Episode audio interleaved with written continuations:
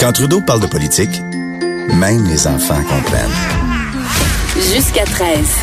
Vous écoutez Trudeau le midi. Cube Radio. J'écoutais l'extrait de Jean-Charles Lajoie avec euh, Benoît Dutrisac. Et quelle histoire, quelle histoire révoltante, franchement. Euh, cette pauvre équipe novice des Bastions de Blainville qui euh, venait d'avancer de, de, une étape supplémentaire en série de fin de saison. Devait s'apprêter à jouer une, autre partie. Et là, ils apprennent qu'ils sont disqualifiés. Ils sont disqualifiés parce que sur son line-up d'avant-match, le pauvre entraîneur des Bastions de Blainville, Novice avait oublié de, de, de, marquer le nom ou de biffer le nom des joueurs qui n'étaient pas présents lors de cette partie-là. Et là, tu as une association qui appelle, là, association qui a raccroché la ligne au nez du Journal de, Montréal lorsqu'ils les ont appelés pour essayer de comprendre, avoir des commentaires. bravo, vous êtes vraiment, vraiment des professionnels. Eux, ils appellent le coach puis ils disent Ouais, fait que c'est ça.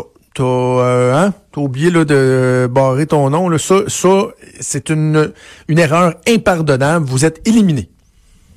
Et là, le coach des Bastions de Blainville doit prendre son téléphone, appeler les parents de chaque joueur, puis dire, ben, finalement, vous direz euh, hein, au petit Liam, là, au petit euh, Loïc, euh, Clovis, que ben, saison finie. Hein, ouais, saison, ouais, saison finie. Ben non, on a gagné, là. Toute une remontée, on perdait 3-0, on a gagné 5-3. Non, la saison est finie. Ben, comment ça? Oublié de biffer, non? Ben voilà, oublié de biffer, non. Ben, essaye, essaye d'expliquer ça à un jeune de 7-8 ans, là.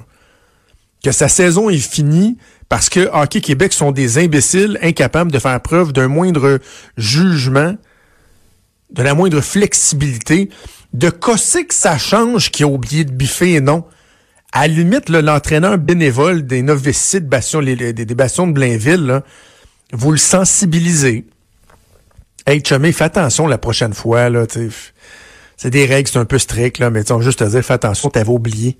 T'avais oublié c'est parce que l'entraîneur du novice C, là, c'est pas Claude Julien. C'est pas Scotty Bowman, là. C'est un monsieur qui probablement voulait même pas coacher et que là, lorsque les équipes sont formées euh, au début de l'année, parce qu'il faut comprendre, moi, mon fils, il est dans le novice. Puis, bon, il est dans le novice A. Alors là, tu sais, t'as, des entraîneurs qui, des fois, ont, déjà coaché, ont de l'expérience en hockey, puis bon, euh, souvent, leur fils va être dans l'équipe, ils disent, OK, parfait, je vais prendre l'équipe. Là, novice B, déjà, c'est, un peu plus difficile. Il faut, faut, trouver des coachs. Et là, novice C, ben, souvent, c'est les joueurs qui, qui apprennent, là ils n'ont pas eu des années de Mag 1, Mag 2, Mag 3 là, en formation. Euh, derrière eux, leurs enfants viennent commencer à jouer au hockey. Ça patine un peu sa bottine, mais ils veulent s'améliorer, ils veulent jouer. Puis là, finalement, toi, toi, tel parent, veux-tu, toi, veux-tu? Bon, finalement, OK, mais en autant qu'il y en a un autre. Qui... c'est ces gens-là qui coachent, ils ont une petite formation. Ils font du mieux qu'ils peuvent. Essaient de faire apprécier le sport national euh, qui est le hockey à ces jeunes-là. Et là, pour une débilité comme ça, on vient casser le plaisir des jeunes, enlever l'envie euh, à ces coachs-là qui sont bénévoles. Là. Ils en donnent du temps. Moi, mon fils, il aimerait ça que je sois coach, là, mais papa, il peut pas. Papa, il a pas de temps. C'est beaucoup, faut préparer les pratiques, faut être là au parti, il y a toute l'administration, ça prend un gérant dans l'équipe, mais les coachs sont impliqués, puis moi je lève mon chapeau à ces gens-là, là, vous faites un travail exceptionnel. Là, tu as cette bande de bozos-là d'Hockey Québec qui s'en vont euh, mettre en application des règles beaucoup trop sévères. Ils ont 7 puis 8 ans, bordel. C'est des novices. Vous rendez-vous compte à quel point c'est imbécile? Et ça, ça s'ajoute à l'histoire la semaine dernière. Euh, c'est en Mauricie, si je me trompe pas, un club de hockey féminin.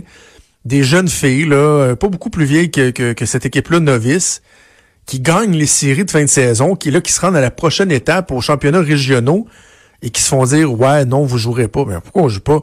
Ben parce que tu sais dans la ligue comme telle dans notre petite ligue on accepte que les filles jouent contre les gars.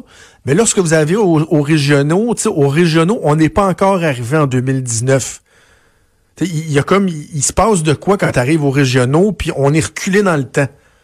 On est 100 ans en arrière, puis on pense que les filles sont pas assez bonnes pour jouer au hockey avec les gars. Donc, même si vous avez gagné légitimement, de belle façon, euh, votre saison, qu'il y a un message le fun envoyé, dire Hey, regardez, il y a une équipe de filles, entièrement de filles, pas mix, une équipe de filles qui a réussi à battre tous les gars à se rendre aux championnats régionaux. Puis Colin, on va les suivre, on va les, on va les encourager, on va en parler. À la place, on s'en va encore là éteindre leurs rêves, leur couper deux jambes en disant non, c'est fini. Vous êtes gênant, Hockey Québec. Après ça, on se demande pourquoi le hockey est en perte de vitesse au Québec. Sais, avec Jean-Charles Lajoie, quand je remplaçais du Trisac, on avait parlé du rôle des Canadiens de Montréal qui ont un rôle à jouer aussi dans la société. Mais franchement, Hockey Québec, euh, avec des exemples comme ça, de, euh, pensez-vous vous donner le goût, là? C'est profondément gênant. avant de vous laisser, je vais absolument vous parler de l'ultimatum. L'ultimatum que Québec solidaire a lancé au gouvernement Legault. Il donne à François Legault euh, jusqu'au 1er octobre 2020 pour présenter un plan de transition économique crédible qui va passer, entre autres, là, par euh, l'interdiction de tout projet d'exploitation ou d'exploration pétrolière ou gazière, euh, proposer un plan qui va permettre au Québec d'atteindre les cibles de réduction des GES, même si on sait que les cibles actuelles sont sont, sont, pas réalistes là. Euh, et tout ça, donc ils ont jusqu'au octobre pour présenter ça.